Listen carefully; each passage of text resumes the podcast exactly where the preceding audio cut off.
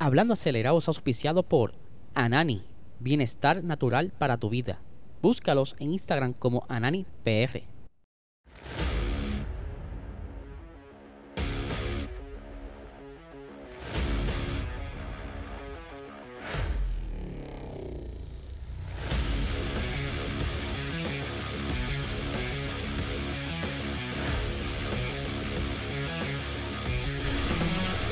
Saludos amigos fiebre, bienvenidos a todos a otra edición más de Hablando Acelerable. Habla ya por fin, por fin es viernes, ¿verdad? Ya se acabó la semana pesada que se hizo súper larga con todo esto del problema de, del huracán y toda esta contra ya cosa, ¿verdad? Con buscando gasolina, buscando agua y como que un poquito estresante. Espero que usted esté mejor que yo. Así que vamos a darle en este episodio que está bastante interesante. Pero antes tenemos nuestro auspiciador principal, Anani Bienestar Natural para tu vida. Si quieres quitarte este estrés como tengo yo, ¿verdad? Por todo este revolú del huracán.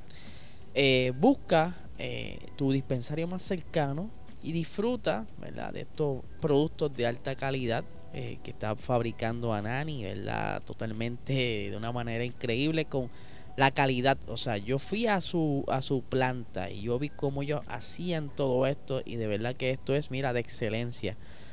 No olviden que pueden buscar todo su catálogo de productos en ananifarma.com y pueden seguirlo en Instagram como nanipr. Ok. Tenemos varias cositas. Este fin de semana está la carrera de eh, Extreme E. Esto será entonces en Chile. Por primera vez están corriendo en Chile. Y, mano, yo creo que va a ser una carrera bastante buenísima porque hay como que unos sentimientos encontrados con todo esto entre Acciona, ¿verdad? El equipo de Carlos Sainz y Nico Rosberg, que fueron sancionados y toda esta cosa. Y que vamos a ver cómo eh, nos trae este trazado, que lo mostraron el día de ayer, por lo menos el, papel. Eh, vamos a ver mañana, o sea, hoy durante el día eh, el video que normalmente ellos hacen para mostrarnos cómo son trazados. Chile, pues, eh, llevaba tiempo por, por, darse el evento y ya que se ha calmado un poco la cosa con esto de la pandemia, pues por fin pudieron visitar. Estar en mente, ¿verdad? O en negociaciones para el próximo año correr en Amazonas, ¿verdad? Allá en Brasil. Así que vamos a ver cómo va. Aquí tenemos más o menos el calendario para este fin de semana. Hoy viernes tiene lo que yo le llaman el shakedown, que es básicamente como una práctica. Eh, ya mañana sábado tenemos las dos quali. El domingo tenemos la semifinal y la final. Los horarios los voy a estar posteando en nuestro Instagram Puerto Rico Racing Sports porque aquí no tengo la conversión todavía de las horas de Puerto Rico, así que estén pendientes que voy a estar notificando la hora y esto lo puedes ver en YouTube. Eso es lo chulo de streaming, no necesita ningún tipo de canal lo puedes ver a través de YouTube. Y esta carrerita va a estar bastante buena. Así que ahí los dejo con esa. Por otra parte, ¿verdad? Salió ayer algo bastante interesante. Y es que un pequeño como que ups de la novia de, Max Verstappen. Parece que estaba tan emocionada con una noticia. La publica en su story. Lo que lee la, el, el post en lo siguiente dice, acabo de dar positivo y no es a COVID. Seguido de esto, ¿verdad? Sale un emoji de una mujer embarazada, una familia y seguido de esto dice, gracias a todos por su eh, best wishes, ¿verdad? Sus mejores deseos. Pero acto seguido, este post no duró nada. Lo borraron.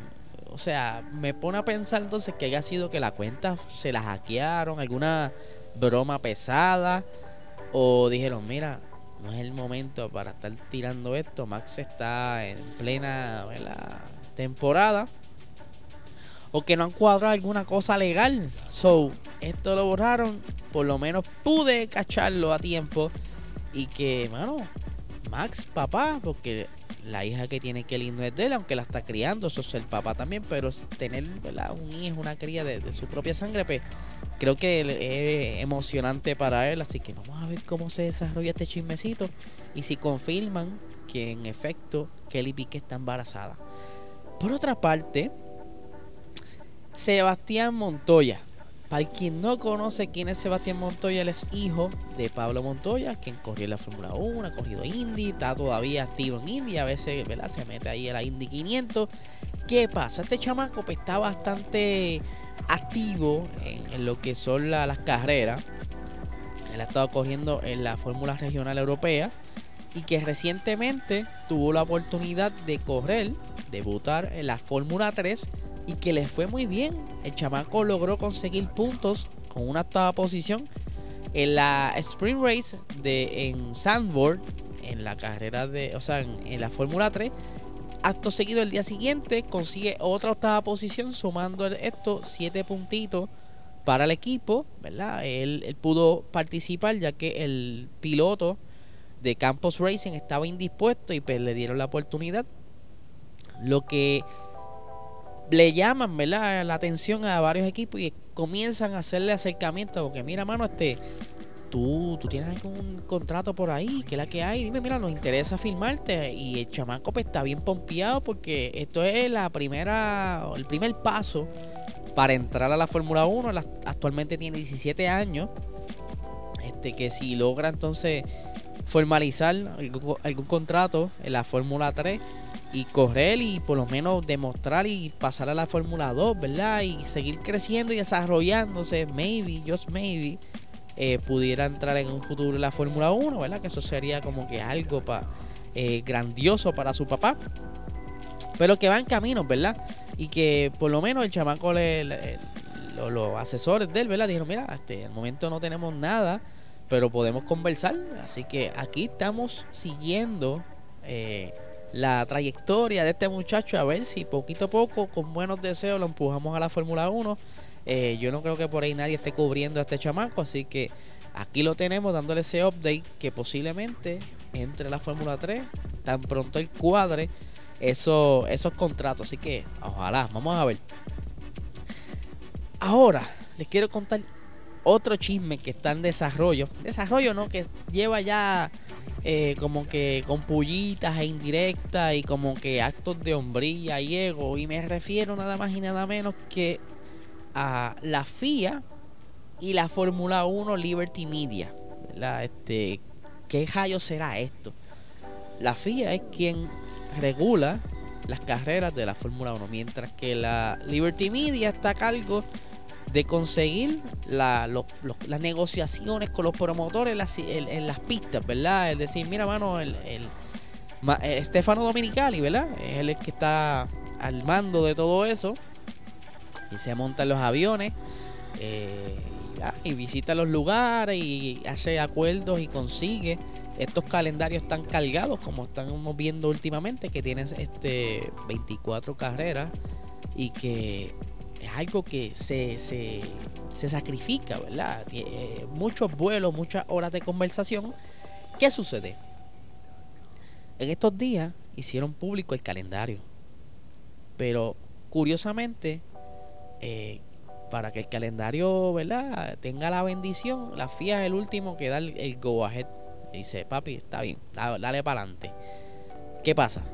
Que se supone que el señor aquí presente, eh, Mohamed Ben Sulayem, eh, contactara a la a Liberty Media y le dijera, mira, el calendario está cool, vamos a hacer el anuncio, ¿verdad? Y ambas partes pues hacen el anuncio bien bonito, ¿verdad? Un post o si hacen una, una conferencia o algo así. ¿Qué pasa? Que el Ben Sulayem dijo, pues carajo, esta gente, yo voy a hacer este anuncio y voy a janquearme yo. El chamaco vino, y la FIA fue quien entonces anunció el calendario. Y mientras quien se había chavado, ¿verdad? cuadrando todo esto, había sido Liberty Media.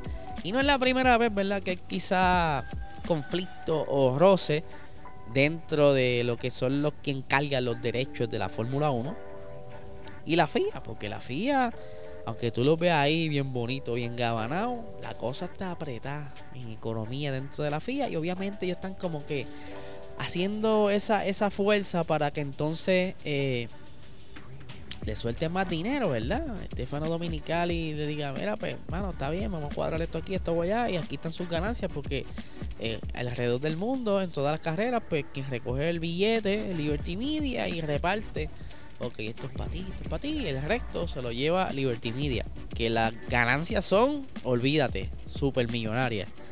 Pero entonces la FIA, en el, en el, estado que se encuentra ahora mismo, pues están como que haciendo fuerza para quizás dejarse ver y de esta manera eh, presionar para que entonces quizás pedir más chavitos, a ver cómo los tratan, pero no mucha gente está contenta. Incluso se ha estado yendo por encima de la autoridad de la, de la F1, el corillo de la FIA, eh, tomando decisiones sobre la, la reciente normativa TD39, la cuestión esta de, las pantallas y, y, los accesorios a los pilotos, sabes que la FIA está como que media molesta o quizás quiere implantar bandera y pues, empiezan estos roces. Y esto es malo porque si entonces siguen como que calentándose las cosas, pues pudiera perjudicar al deporte y pues creo que se tienen que sentar y llevar esto de una mejor manera. Vamos a ver cómo estos dos señores se ponen de acuerdo y se dejan de cosas y aportan entonces al, deporte como tal, que es la, la, la, idea principal de todo esto. Eh, siguiendo con las noticias de hoy, que hay bastante, voy poco a poco, pero tengo bastante noticias. Tenemos, ¿verdad? Que Lando Norris, él ha ido súper en McLaren, ese chamaco desde que llegó en 2019 McLaren, ha ido progresando de una manera, de una manera increíble y ha logrado este, conseguir el podio, ha hecho ¿verdad? Eh, bastante por el equipo y que mientras estuvo con Carlos Sainz, pues aprendió mucho de él, ¿verdad? Ambos se ayudaban, era una buena pareja, como no tan solo en la pista, eh, tras bastidores entrenando, sino que eran, son buenos amigos. ¿Qué sucede? Luego llega Daniel Ricciardo y aunque son panas, pero mm, Daniel Ricciardo no pudo como que acoplarse con el carro, ustedes ya saben la historia. Y Lando sigue de, ¿verdad? Como quien dice, cargando el equipo. ¿A, qué voy con esto? Ahora viene Oscar Piastri en el 2023. Y pues dicen, contra, este, quizá el chamaco es nuevo, ¿verdad? Y logre adaptarse rápido el carro, que es lo que probablemente pase. Pero aún así, tiene ahí como que una, un pequeño reto. Porque como ven, Lando Norris es consistente o por lo menos trata siempre de estar sacándole lo mejor al carro. ¿Y por qué llevo esto? Es que eh, este señor Nico eh, Rosberg estuvo en una conversación recientemente y estuvo conversando justamente sobre esto de la llegada de, Oscar Piastri al equipo McLaren y cómo quizás sería eh, la cuestión entre Lando Norris y Oscar Piastri me refiero más bien en cuanto a desempeño de cada uno. Y tengo por aquí unas expresiones del señor Rosberg, Vamos a buscarla aquí rápidamente. Y tengo por aquí, es que oye, la computadora no quiere bregar hoy, está, ya tú sabes. Eh, este internet después de la tormenta no ha sido la mejor. Ok, dice, va a ser difícil para Oscar hacerlo bien allí. Lando es de la clase mundial tiene material de campeón mundial. Así que no va a ser fácil ir allí y hacerlo mejor que Daniel. Ricciardo es un ganador de múltiples carreras, uno de los mejores pilotos del mundo y lo ha tenido increíblemente difícil contra Lando. Oscar es nuevo en este deporte. Todo indica que Oscar es realmente una de esas futuras superestrellas, pero no puedo creer que de repente Ricciardo haya olvidado cómo conducir su carro tan rápido. O sea, el bajón de Ricciardo es bastante notable y pues es un piloto experimentado. Aunque sabemos muy bien cómo estos chamacos, y lo vimos con Debris, que se sentó en ese Williams y lo exprimió y se consiguió puntos. Eh, ¿Sabes? Los chamaquitos, como no, no, no tienen malas mañas, pues logran adaptarse rápido a todo esto. ¿Qué hay que hacer? Así brega esto. Vamos para allá. ¿Se acuerdan también de eh, George Russell cuando se montó en el carro de Lewis Hamilton? Porque Lewis Hamilton, ¿verdad? Estaba fuera en carrera y él por poco gana la carrera. son este tipo de ejemplos. Pero de que sí tiene que hacer todo lo posible por alcanzar a su compañero Lando Norris. Eso es un reto grande que tiene Oscar y Oscar lo sabe. Por lo menos se lo tienen que decir si no se lo han dicho. Son malos amigos si no se lo han dicho. Pero vamos a dejarlo, ¿verdad? A ver cómo fluye el chamaco. Ahora ya lo que queda de temporada es casi nada. Y la temporada que viene, mi gente, a mí se va a ir la voz porque son bastantes carreras y algunas que son back to back. Así que vamos a ver cómo le va el chamaco y a ver si Nico Rosberg, ¿verdad? O la pega o se equivoca.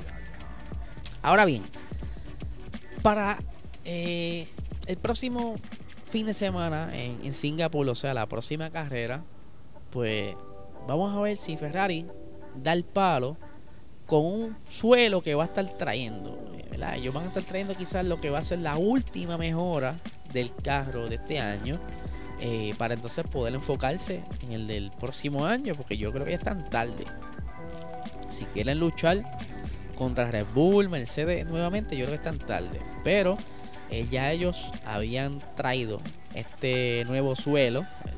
Este suelo que estarán utilizando lo trajeron para Monza, pero se dice que ¿verdad? Monza no es un buen lugar para probar este tipo de piezas aerodinámicas, por lo que entonces ellos tuvieron la oportunidad de hacer como unas, por decirlo así, un filming day, pero en realidad no era un filming day, era como una, una corrida de 15 vueltas para tomar fotografías de un nuevo auspicio que tiene Ferrari y ahí entonces colocaron el, el nuevo suelo y lo, lo probaron allá en Fiorano y que quizás ahí pudieron confirmar alguna que otra cosita que estaban viendo en el simulador y que pudiera ser quizás la, la, referencia a cómo pudieran ir ya configurando el monoplaza para Singapur próximamente y que se, se espera ¿verdad? Eh, que esta, estas mejoras que va a tener el carro van a tener mucho que ver con la zona de los Venturi, ¿verdad? los túneles que están debajo del monoplaza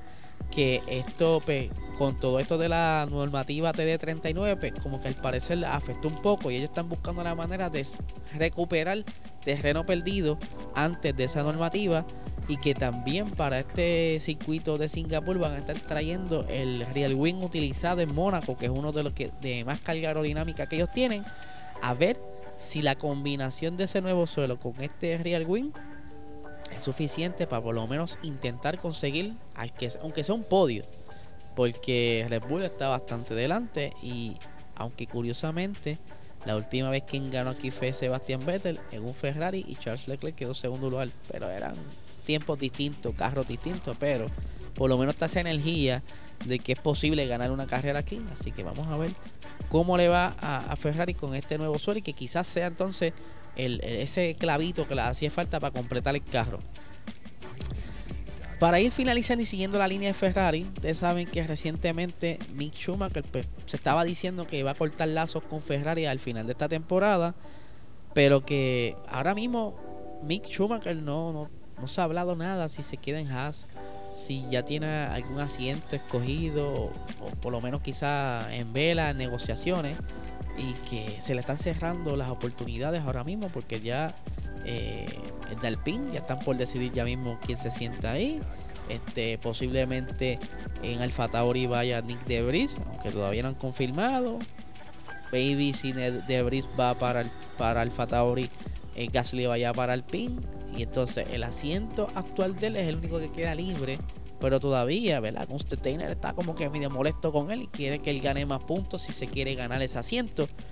Pero hay que ser como que realistas. está difícil con un Haas y que no han traído muchas mejoras. El carro como que no es tampoco la, la, mejor herramienta para poder conseguir puntos. Aunque sí, Kevin Magnussen aprovechó esa primera parte de la temporada cuando Haas estaba, por decirlo así, más cómodo en relación con los demás equipos porque los demás equipos estaban aprendiendo a utilizar esta nueva filosofía y que Magnussen venía de un descanso, estaba corriendo carros prototipos allá en Daytona, los LMDH, que son básicamente un Fórmula 1, solo que cerrado, y que venía con esa set de regresar a la Fórmula 1 y es como que cuando sintió el carro mucho mejor de lo que él tenía en el 2020, pues se motivó y, y, las, situaciones en ese entonces jugaron a favor de él y pudo conseguir ¿verdad? esos 22 puntos que tiene ahora. Pero Mick, pues él iba tratando de entender, aunque sí estaba cerca y le sucedieron quizá algunas situaciones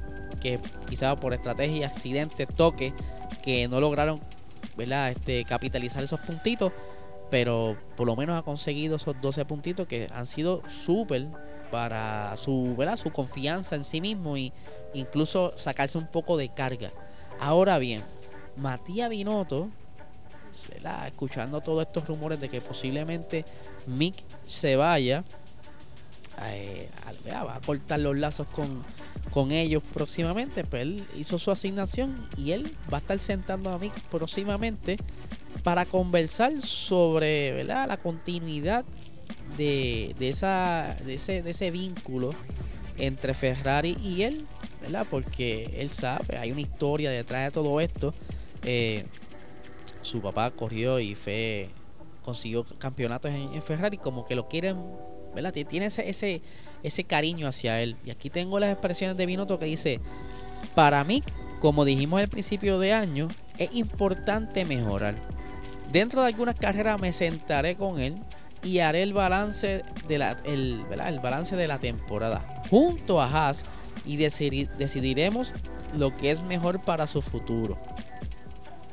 Mick es un pilar muy importante de nuestro equipo. Estamos invirtiendo mucho y lo seguiremos haciendo. Porque creemos que es, importante desarrollar el mejor talento y mirar al futuro para encontrar el mejor talento para el auto rojo. O sea, él es quizás el heredero del asiento o de Carlos Sainz o de Leclerc cuando se vaya. Pero, ¿sabes? Ahí lo están preparando. Y, si es igual que lo que estuvieron haciendo con Piastri, ¿verdad? Que ahí este, el equipo Alpine dice que invirtieron un montón de millones de dólares en desarrollar a ese chamaco, pues no más, ¿verdad? Pudiera apostar que, que Ferrari ha invertido mucho más en Mick y que se ve la mejora, pero es difícil eh, tú desarrollar un chamaco en un carro que no es el mejor. Pero, como le pasó a Russell, si tú lo montas en un carro mejor, esa, esa, ese tiempo que lleva en un carro malo, pues sabe, sabe exprimir mejor un carro con mejores capacidades. Así que vamos a ver qué lleva todo esto. Si se logra quedar en Haas, ¿verdad? Si, si logran entonces llegar a ese acuerdo y que por lo menos Mick se quede este año, porque si no, se quedaría fuera. Porque si es verdad que quieren entrar Giovinazzi de nuevo o algún otro loco más que estén por ahí galdeando la, cuestión, pues vamos a ver. Yo me gustaría verlo, para aunque sea una vez, o que sea un año, que logre montarlo en un Alpine de la vida, un, quizás en un Alfa Tauri más adelante, pero no me gustaría que él continuara en Haas por mucho tiempo y que su carrera simplemente sea en Haas. Como que no es lo mejor para tú salir de la sombra. Así que nada, gente, este es el episodio de hoy. Les recuerdo que se suscriban a este canal. Vamos a estar ¿verdad? próximamente, como siempre, trayendo mucho contenido. Las carreras de esports. Eh, vienen un par de cosas que estamos cocinando. Tenemos Boxol por ahí. Eh, si estás en formato audio podcast, deja tus 5 estrellitas dale tu review, deja tu comentario aquí de, alguna reacción a lo que hablamos hoy. Y nada, gente, no les quito mucho tiempo. Que tengan un excelente día.